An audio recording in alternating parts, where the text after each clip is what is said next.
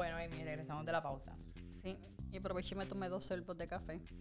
Mana, la gente sabe que estamos tomando café. Deberían de poder acostumbrarse al, al sonidito. Yo no sé, ¿qué tú Es crees? eso, mira, escúchalo. ¡Exagerada! mira, mira, no suena, no suena. Amy, háblame. ¿Viste? No puede hablar. No tomamos café mientras hablamos, porque así no se nos va el hilo. Es cierto, es cierto, es cierto. Está bien, dale. Bueno, vamos allá. Ahora, ya que hablamos de por qué oramos, la necesidad de orar, y hablamos, ¿verdad? Si orar, si realmente cambia algo o no cambia nada. Te Ajá. pregunto. ¿Puede la oración, la oración, ahora, realmente, con lo que acabamos de aprender, puede la oración cambiar algo? Claro. Mira, te voy a decir algo. Cuando, ¿verdad? Eh, quítate y aparta, apártate, ¿verdad? Con todo esto de que hemos estado vacilando y todo eso. Eh, como les mencioné ahorita, eh, por más que, que nosotros tra- tratemos de honrar y, y y honrar a Dios con nuestras acciones, con todo lo que somos y lo que hacemos, pasan momentos como el- al principio del episodio en que yo me siento frustrada y quizás la frustración llega a un coraje. Ujú. Y entonces, lo que las personas no saben es que al principio de este episodio, Caroline tuvo que pararnos. Vamos a orar eh, y vamos a pedirle a Dios que, que trabaje. La, nosotros siempre oramos antes de, de empezar a, a grabar, pero específicamente tuvimos que detener por completo el episodio porque yo estaba bien frustrada y Caroline oró. ¿Y con qué y, y por qué yo digo esto? Literalmente ahorramos todo.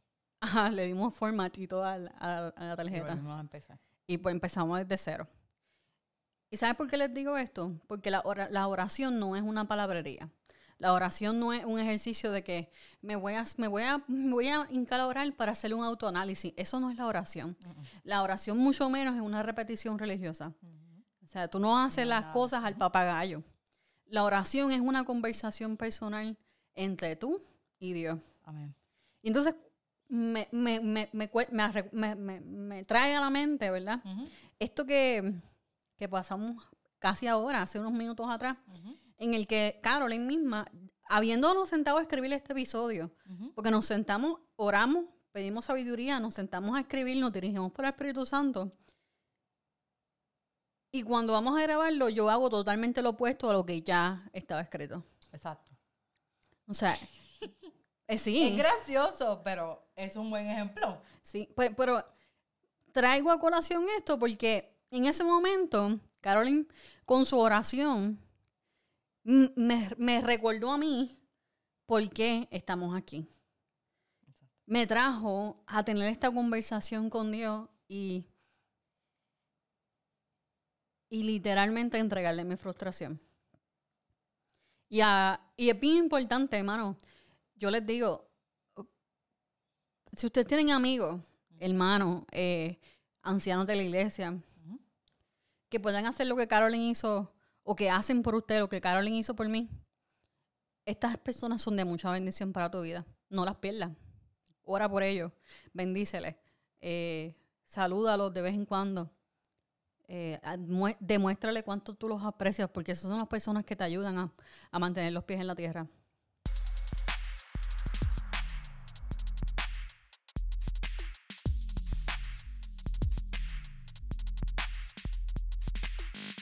Pero volviendo acá, yo veo la oración de esta manera. La veo como, mm, mira, esta es una dinámica entre aquí estoy, te dejo mi vida entera, pero aunque sé que tú sabes lo que está en mi mente y en mi corazón, quiero escuchar lo que tú quieres decirme. Ujú, ujú. Entonces, lo veo de esta manera así. Me, me- yo no me, me- no tiendo a hincarme mucho en oración. Y, ¿verdad? Cada cual tiene su forma de orar. La mía es más sentarme y tener un momento de yo a solas con Dios. Ujú. Y hay gente que escribe. Exacto. Hay gente que hasta hace canciones. Cada cual, ¿verdad? Pero en ese momento en el que yo estoy sentada o ya sea hincada orando, orando o intercediendo, ¿verdad? Yo lo veo de esta manera. Yo veo que Dios me está diciendo, vente, vamos a hablar un ratito. Y así mismo como, como cuando hablo con Carolyn, al final del día del trabajo de ambas, oye, ¿cómo te fue? Bueno, usualmente es ella la que me pregunta. Pero a veces lo hago, Cari, a veces no, yo te pregunto. Sin comentario. Embuste, embuste, embuste. Este, Ella me pregunta a veces. a, a veces, a veces, a veces te pregunto, a veces tú me preguntas a mí, eh, ¿cómo te fue? ¿Estás bien? Eh, ¿Pudiste resolver el problema que tenías cuando tomaste el break o lo que sea? Entonces son cosas que, que uno hace normalmente con las personas que uno ama. Exacto. Entonces yo, yo, yo siento que esa es la dinámica que yo tengo con- cuando oro. Es que si tú- eso lo hace una persona que te ama, que te quiere, ¿cuánto más Dios? Exacto. Si yo pienso que él me está diciendo, ¿verdad? Piénsalo. Yo no sé si la, ¿verdad? Yo lo, yo lo pienso así. Yo pienso que Dios me está diciendo, vente, vamos a hablar un rato. Dime qué te preocupa. ¿Qué tienes en ese corazón? Explícame, cuéntame. Quiero escucharte. Anhelo escuchar tu voz. Así como cuando tú realmente quieres saber qué está pasando con la persona que tú amas, así mismo yo pienso que Dios ah, me, me está, está interesado en mi vida, aunque Él ya lo sabe porque Él sabe todo. Y eso contesta la pregunta, Amy, de ¿para qué orar si Dios lo sabe todo? Porque es una conversación. La pregunta de por sí, si alguien una vez te preguntara ¿para qué orar si Dios lo sabe todo? Asume que va a un solo lado. Pero esto, la oración no va de un solo lado. Exacto, es una comunicación. Es una comunicación. Va eh, receptor y emisor. Entonces, cuando alguien te haga esa pregunta, ¿por qué voy a orar? Pues mira, ¿sabes qué? Primero que nada, tienes que empezar a, pe- a- a entender que la oración va hacia ambos lados. Así que no es unilateral. Entonces, una vez tú entiendas eso, vas a comenzar a entender que la oración tiene muchas capas.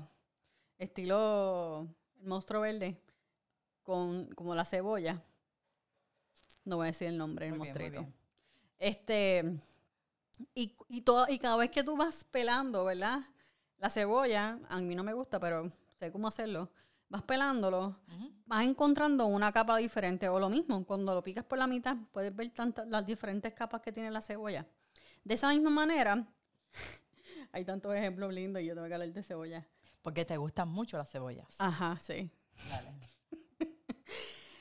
Pero con eso tú vas a poder ver todas las capas y todas las, las posibilidades, tanto en tu, de tu lado de tu corazón como del lado de Dios. Porque quien me dice, yo llevo orando 20 años de la misma forma y recibo exactamente lo mismo cada vez que oro, yo no se lo voy a creer. Hay algo raro ahí. Hay algo raro. Porque es una persona que, que empieza a orar hace, qué sé yo, cinco días atrás, por ejemplo, que decide mejorar su, su, Vida de oración. su vida, su, sí, su- su vida de, de oración.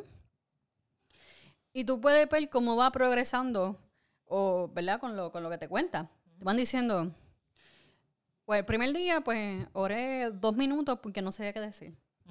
Luego, poco a poco, en el segundo día, le conté algo que me pasó durante el día a Dios y me sentí bien decírselo. Ujú.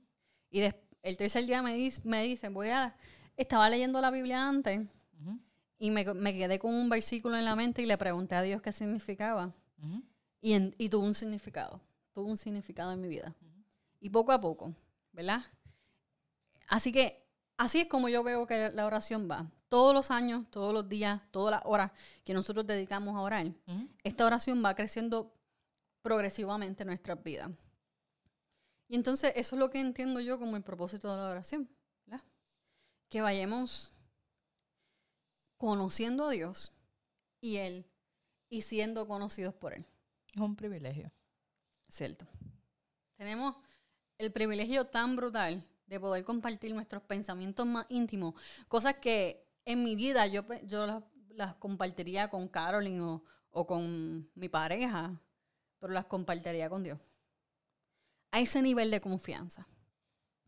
Se- eso me lleva a Amy a que fuimos diseñados para comunicarnos.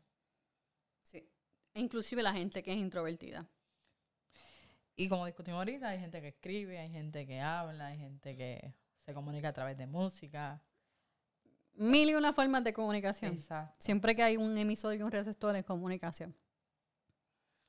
Entonces, Carly, te pregunto, pero ¿por qué entonces vamos a hacer esta comunicación con Dios?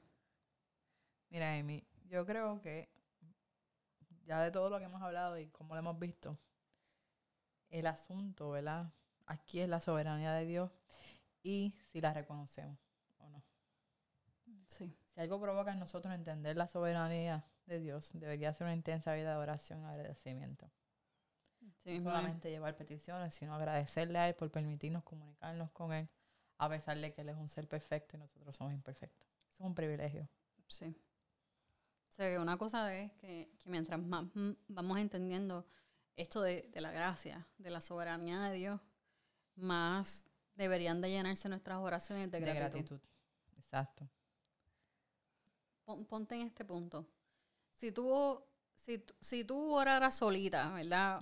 O si tú y yo uniéramos fuerzas en oración, o si todos los cristianos del mundo, por decir, ¿verdad? Nos orásemos colectivamente para que algo cambiara.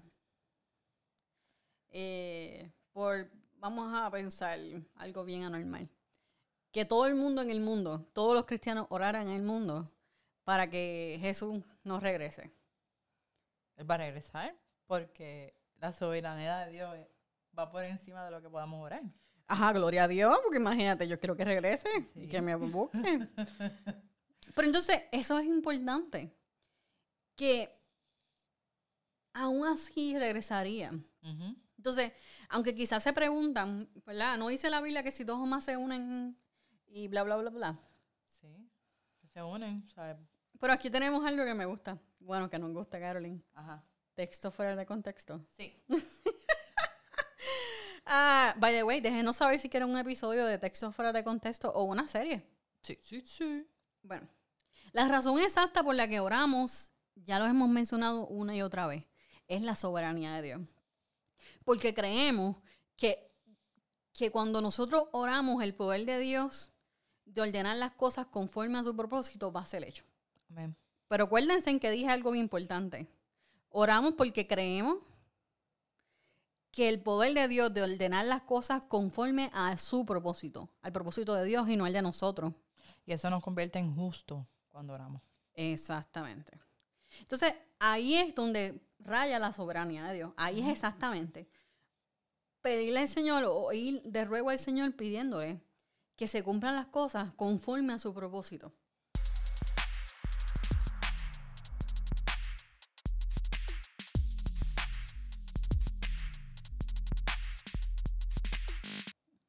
Ya vamos a ir terminando el episodio. Sí. Quiero hacerles una pregunta. Bueno, no una pregunta. Yo diría que es más, vamos a contestar una pregunta que yo sé que ustedes llevan todo el, el episodio pensándola. Pues hemos dicho muchas cosas y, y- y- y me imagino que están ahí pensando, pero ¿será o no será? Exactamente. La pregunta que quizás ustedes tienen en mente es, ¿la oración cambia las cosas? Sí, pero la dimos dos veces. Ya vamos a contestarla con todo lo que sabemos ya. Exactamente. Pues mira, corto y preciso, sí. La oración realmente cambia las cosas. La promesa que tenemos en la escritura es que la oración del justo es mu- muy poderosa y efectiva. Y esto lo dice en Santiago 5.16. Que la habíamos leído ahorita. El problema es que no somos tan justos. Ese es el problema. Y entonces, ¿qué pasa cuando no somos tan justos? Es que nuestra oración cambia y tiende a- al lado injusto de nosotros. Entonces, ¿qué pasa cuando, cuando más a menudo nuestro lado de maldad y dureza dentro de nuestro propio corazón es quien guía nuestros pasos? Nada bueno. Entonces, Se vuelve una oración egoísta. exactamente. Esto es lo que nosotros vemos cuando hablamos de que sí, la oración puede cambiar las cosas. Lo más grande de este mundo, un corazón injusto. Un corazón injusto de mí. Sí, mira, mira, mira, te voy a explicar. Te voy a explicar. Cuando nuestro corazón está lleno de maldad, caído, y tiende a hacer lo malo, es un corazón injusto. Y si la oración puede cambiar un corazón injusto, puede cambiar lo que sea. Porque lo que tú quieres decir es que el corazón injusto se vuelve justo cuando ora. Y el orar es entender la soberanía de Dios y crear una vida en disciplina. Exactamente. Es mi enviando curva. Sí, sí. Lo bien. Ajá. Nada. Al fin, ¿Qué? al fin y al cabo, quiero, quiero dejarles este pensamiento. Y es que todo lo que, lo que Dios hace, en prim- primer lugar, siempre es para su gloria y en segundo lugar, para nuestro beneficio.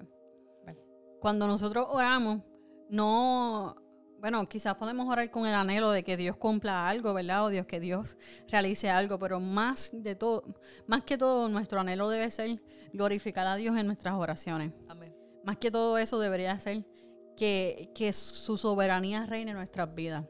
Amén. Entonces, quiero recordarles que, que oramos porque Dios nos los ordena orar. Porque no solamente los glorifica, sino que también porque nos beneficia. Entonces oramos para glorificar a Dios, pero también oramos para recibir de su mano los beneficios de la oración. Incluyendo convertir corazones injustos, llenos de maldad, Es justo. Exactamente. Entonces la oración ya ha quedado claro que es para nuestro provecho. Oramos porque nos beneficia. Y es un mandato de Dios porque Dios lo que quiere es lo bueno para nosotros. Y si nos vamos a quedar con algo de todo este episodio, yo quisiera que ustedes se quedaran con esto. Es un privilegio orar. Porque llevamos todo lo que somos delante de Dios. Delante de su infinita gloria. De su infinita presencia. Y podemos derramar todo nuestro ser delante de la persona que más nos conoce. Bueno, Amy, ¿qué tal si entonces cerramos aquí y oramos? Sí, vamos a orar. Oremos. Señor, te pido que nuestra oración cree en nosotros una dependencia de ti.